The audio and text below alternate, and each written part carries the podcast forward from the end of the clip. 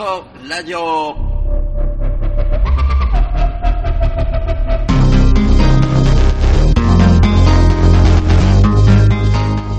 はい、お待たせしました。ガットラジオ。はい、それではお待たせしました。ガットラジオの時間を過ぎてしまいましたが、えー、大変遅くなりました。えー、先ほどはですね、あの、分け合おう18切符という、えー、掲示板、小説サイトがありまして、18切符をですね、えー、売ってました。交換、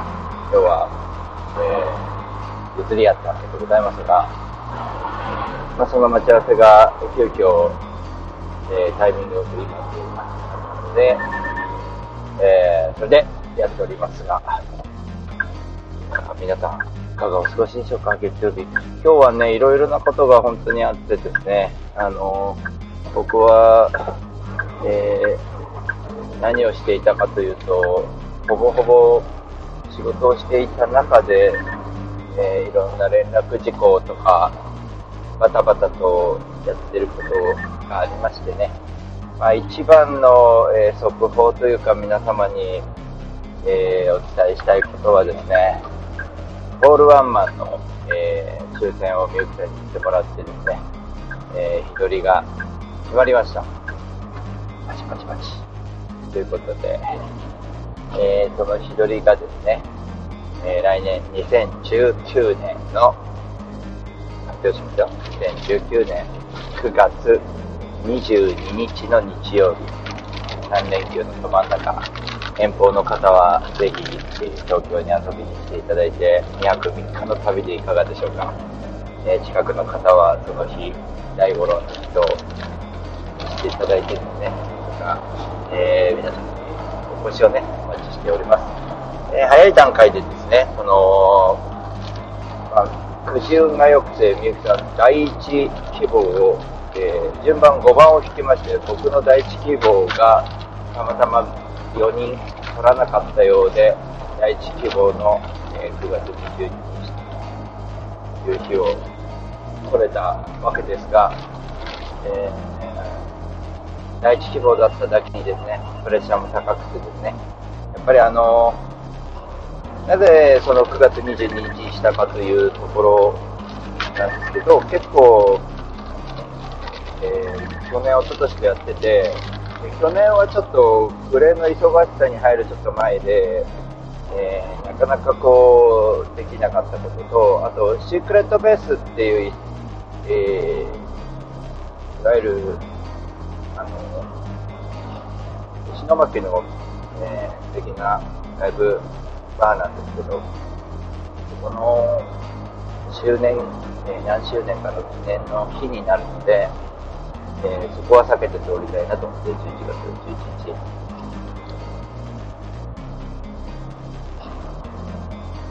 それとですね、えー、11月のその8月今回の12日はやっぱりお盆っていうことで、やっぱ避けなきゃなっていう、そんなところでございました。えー、なんとかね、えー、順調に、えー、第一希望が叶ってよかったなと、ほっとしてるところです。さて、それはさておきですね、えー、その決まったことがあるので、いろいろと、えー、そのフライヤーまで作ろうと思ってなかったんですけど、本当にね、今日は、えー、仕事を全くなさってない人にはわかん何のこっちゃわかんないかもしれないけど、お台場の方の現場がですね、芸術賞に時間が食ってしまってですね、まあ、やることをできるよねと思って、パソコンに向かって、えー、そのホールワンマンの来年のまだ早いとか思いながらも、フライヤー作っちゃいました。で、今回は、な、どうしようかなと思ったんですけど、一番、あの、重重要視したかったのは、あの、手売りとウェブの、ウェブ販売との兼ね合いで、えー、できるだけ僕、手売りだと、えー、やっぱり体一つですので、厳しい面があるなっていうのはこの2年やって思いました。で、やっぱりウェブを最大限使ってホームページを皆さんに見てもらって、えー、そこから予約してもらう、えー、購入してもらう形が一番いいんじゃないかなということで、えー、ウェブを最大限にウェブ特割というものをつけて、えいわゆるホームページから買った人、ベースで買った人、チケットピアで買った人が、えー、一番得する状態にですね、僕の手売りもそんな差額なく、みたいなところで、えー、僕の手売りがまあ、微妙にちょっと安いくらいのところですかね。微妙に差をつけるのが一番いいかなと思いますし、まあ、その値段設定とかいろいろ悩むところですけどね、皆様のね、ご意見いただければと思うんですね。自分的には自信があるので、4000円ぐらいのレベルのコンサートを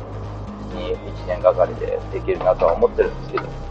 えー、そんな中では、まあでも4000円って言ってもね、当日料金の設定でいいのかなっていうところもあって、だからその価値はあるんですが、えー、早めに予約してくれた人は、もう僕の方で非常に助かるので、早めの予約の方には、やっぱり早割で安くして、ウェブを使ってくれた人はウェブ割みたいな感じですね。あの、一番得する人は、えー、やっぱり、あの、前回の8月12日のホールワンマンの時に帰りに買って行った人が一番やっぱり安いです。もうそれ以上安いのはないです。あの時2000円でしたね。あの人たちが一番安く購入できたというところ、その事実だけは作っておいて、まあそこからそれ以上になってしまいますが、でも当日近くなるよりは、早割りみたいな、そんな予定でいますが、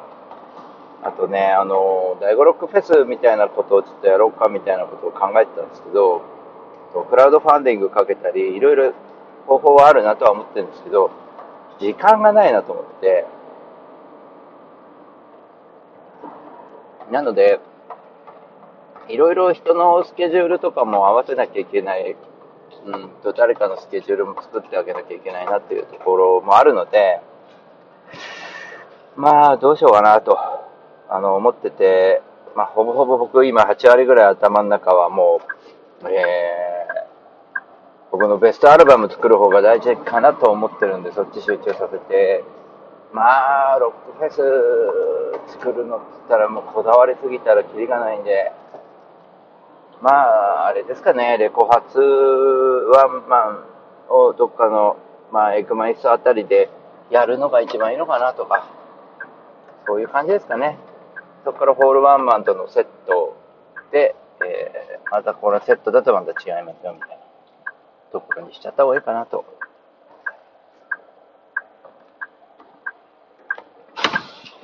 3月はでもとにかく何かやんなきゃなと思いますね、来年はね。えー、そんなこんなでございます。で僕ね、今、カトラジオ、この時々喋りを休むでしょ？いくらでも喋りたいことあるんだけど、今、ちょっとね、しばらく、えー、無言になった方がいいのかなってちょっと思ってるのは、えー、カルピスのスムージーを買ってしまって、これはちょっと ね、これちょっと食べたいと思ってます。放送中なのに まあ、そんなこんなでございまして、僕も今横浜に向かってる途中で、癒しが欲しいんですよ。癒しが。いいよね、こんだけラフでね。なんかね。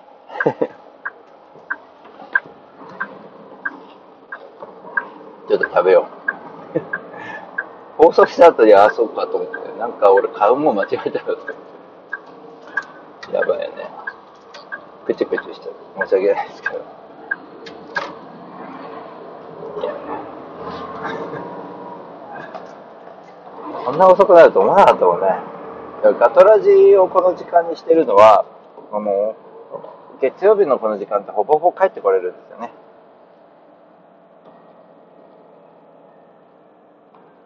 なのでね、この時間に今から配達ってことはなかったんで。ですがね。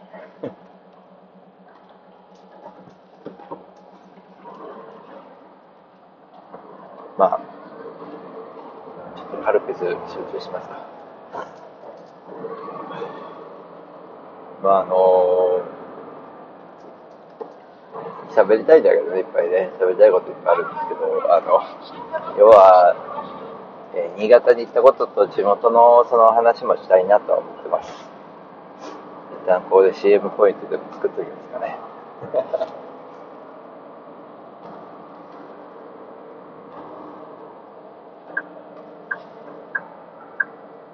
今日は喋らないことが多いですね。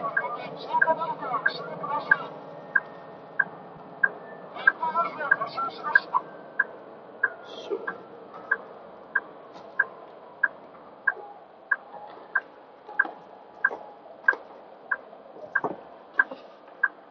待ち時間があの長くて本当に疲れたんですよ。待ち時間寝るだけでも疲れちゃうんだけど、仮眠取って目覚ましてもまだ動かないから、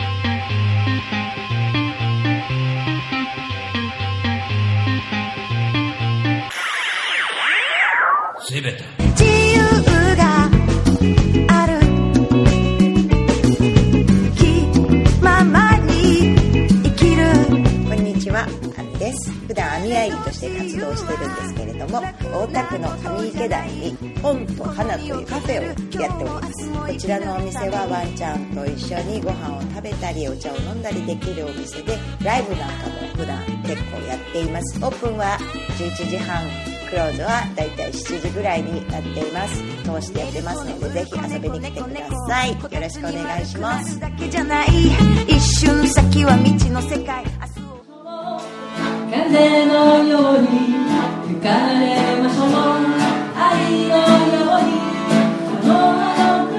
風のほとりでに遊びに来てねあなたのもとに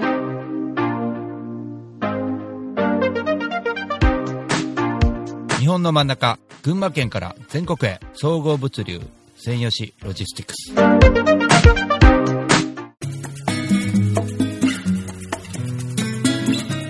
こんにちは。株式会社アイマーチャントの小川健太です。菅智明です。毎週日曜日に休日会議というビジネストーク番組を配信しています。居酒屋で話をするぐらいの感覚で、あまり硬くならずに楽しく収録しています。日曜日の一コマに加えていただけたら嬉しいです。ポッドキャストでの音声配信の他にブログ記事も書いてますので、えー Yahoo や Google などの検索エンジンで休日会議と検索してみてください。記事の中でえー大五郎さんはい。も登場するかも。そうですね。はい。よということで、えー、ぜひぜひですね、休日会議をよろしくお願いします。ろしくお願いします。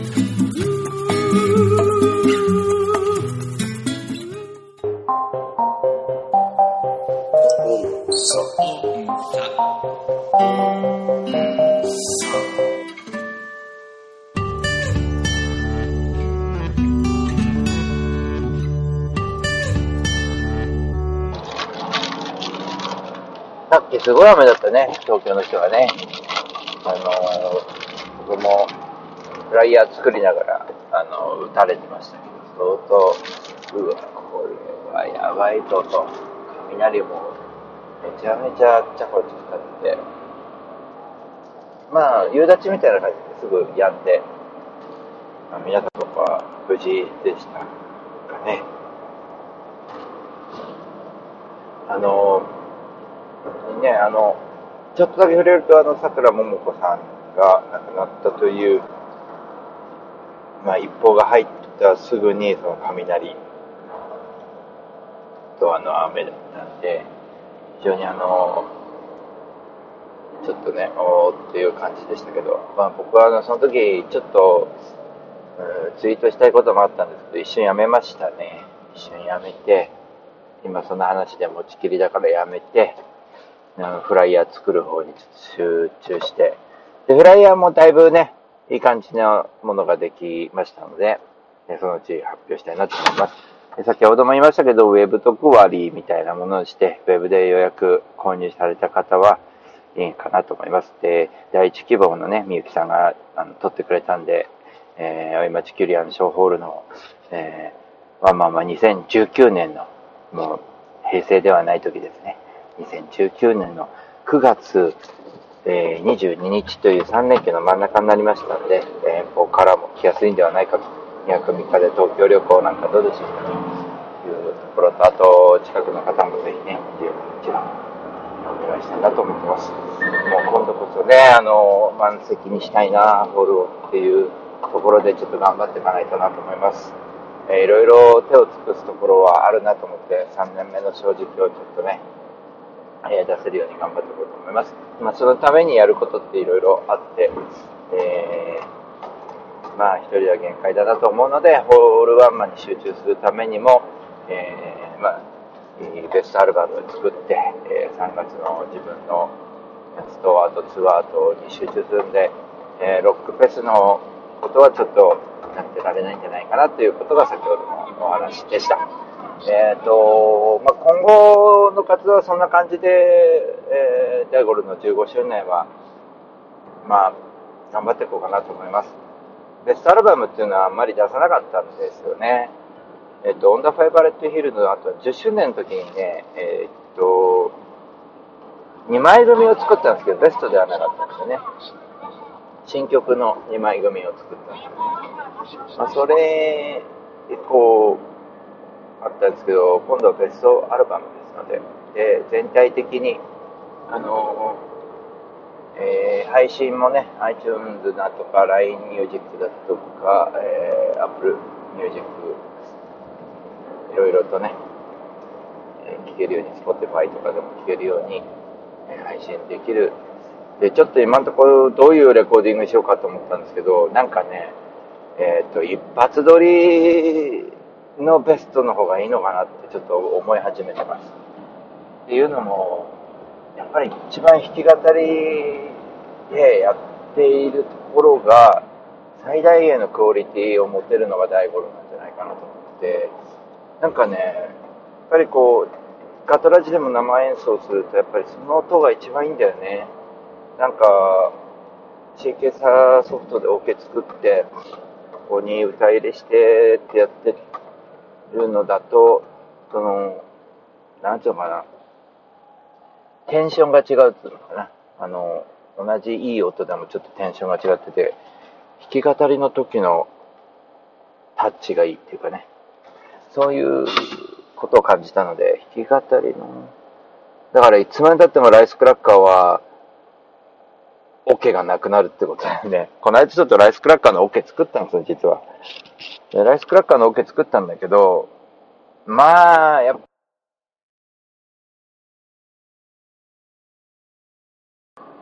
うん、そういう感じかな。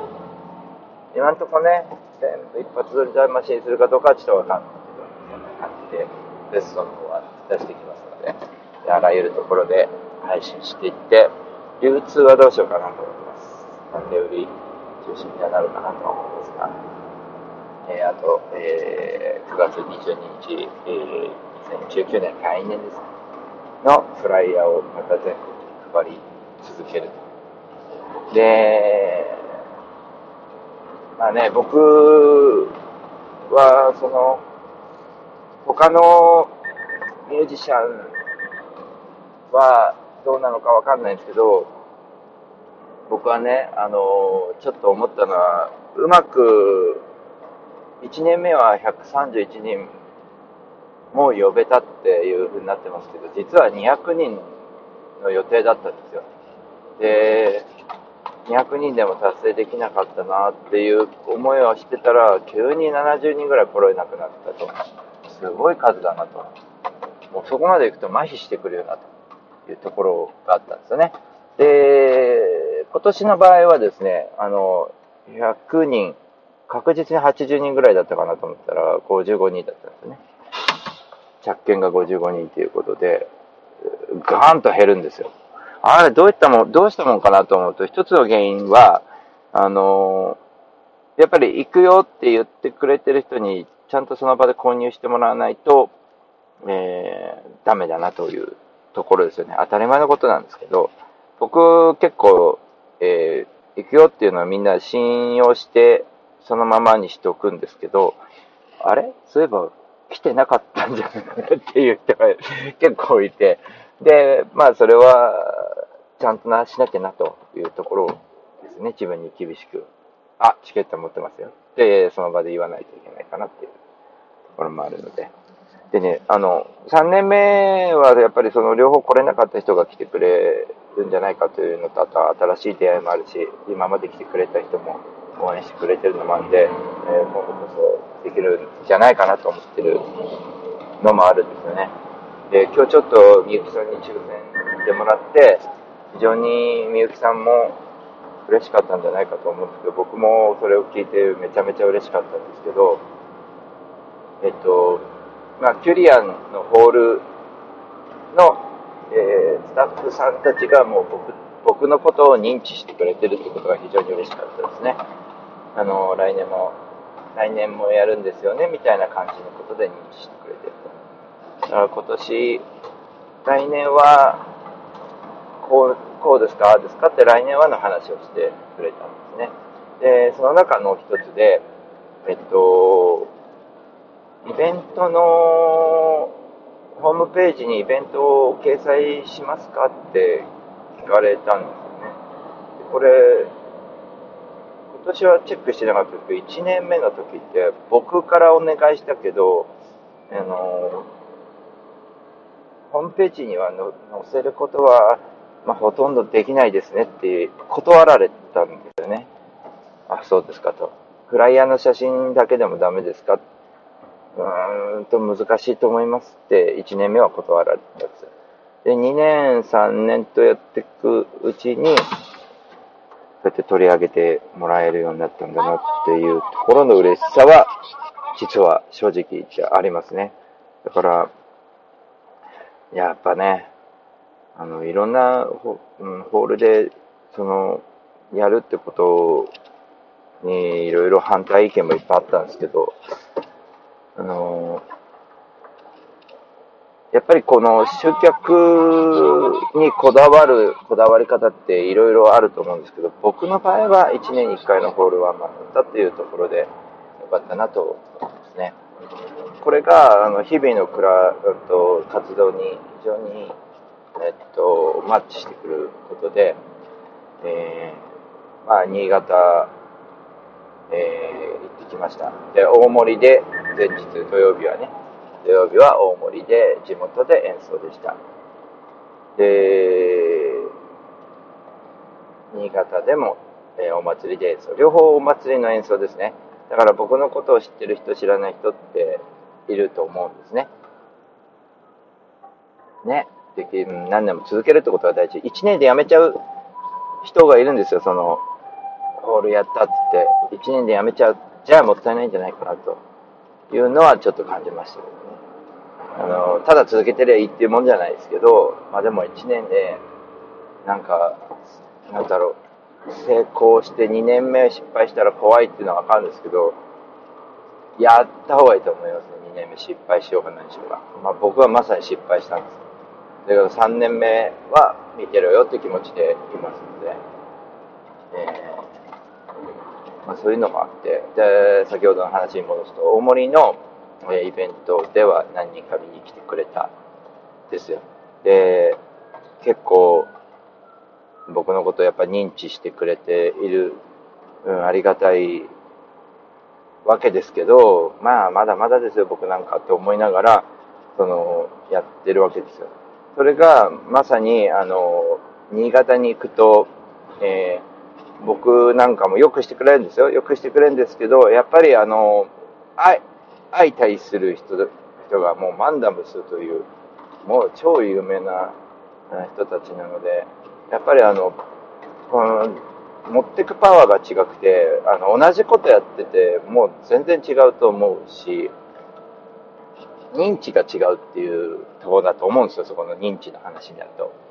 なので、認知って非常に大事だと思って、そのキュリアンで何回もやるっていうのは認知だし、なんで最初131人も来てくれたのってやっぱ、えーこうやってやろうとしてるやつがいいんだよっていう認知なんですね。誰かに知ってもらうってことが大事なんですよ。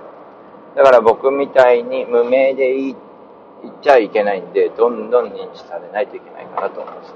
続けるということで、全国に顔を出すっていうのを続けなきゃいけない。で、新潟で僕はそれで、えー演奏的なクオリティ的なものは変わってないのに、えー敗北してくれた、来たんですよね。だから、えー大五郎君の演奏見ようよって思ってくれてる人が、えー何人かいたんですけど、明らかに、えー比べちゃいけないのかもしれないですけど、マンダムスさんの時の方がやっぱり多いんですよ。見ようとして。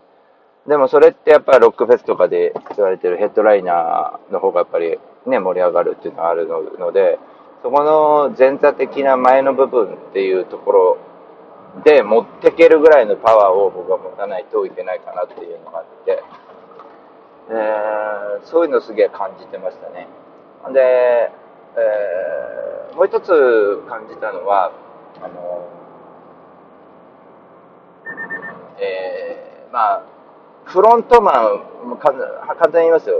バンマスじゃなくてフロントマンね。フロントマンは話し合う。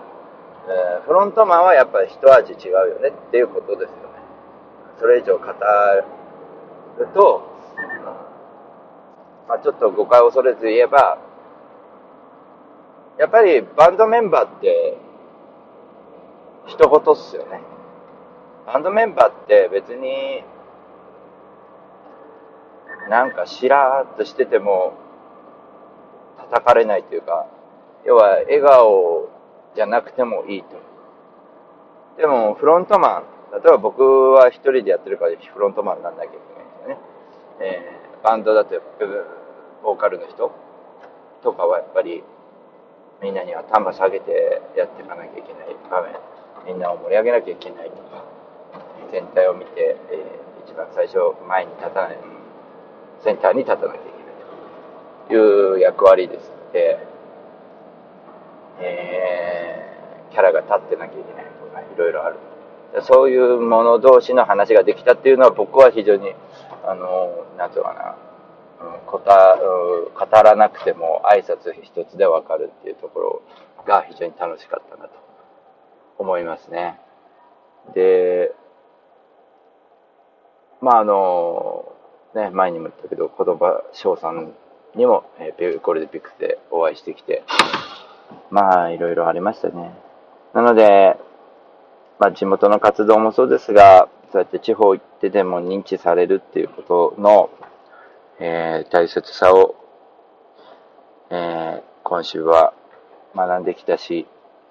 また、そういうことを考えている中で、やっぱり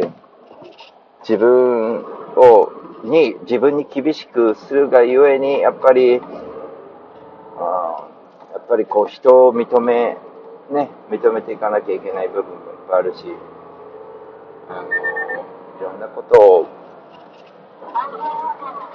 それが一番いいんだと思うんですよね。人にフィーチャーしていくっていうのはね、自分はまだまだだと、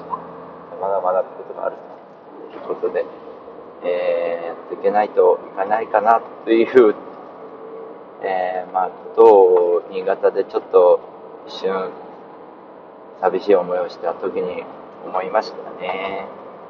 もっともっと影響力を出すにはやっぱり人にフィーチャーしてくれるそんな感じです。えーまあ、今日はバタバタとしましたが、また来週ね、詳しくいろんな話をしていきましょう。えー来週は大阪に、今週末は大阪に行きます。では、またね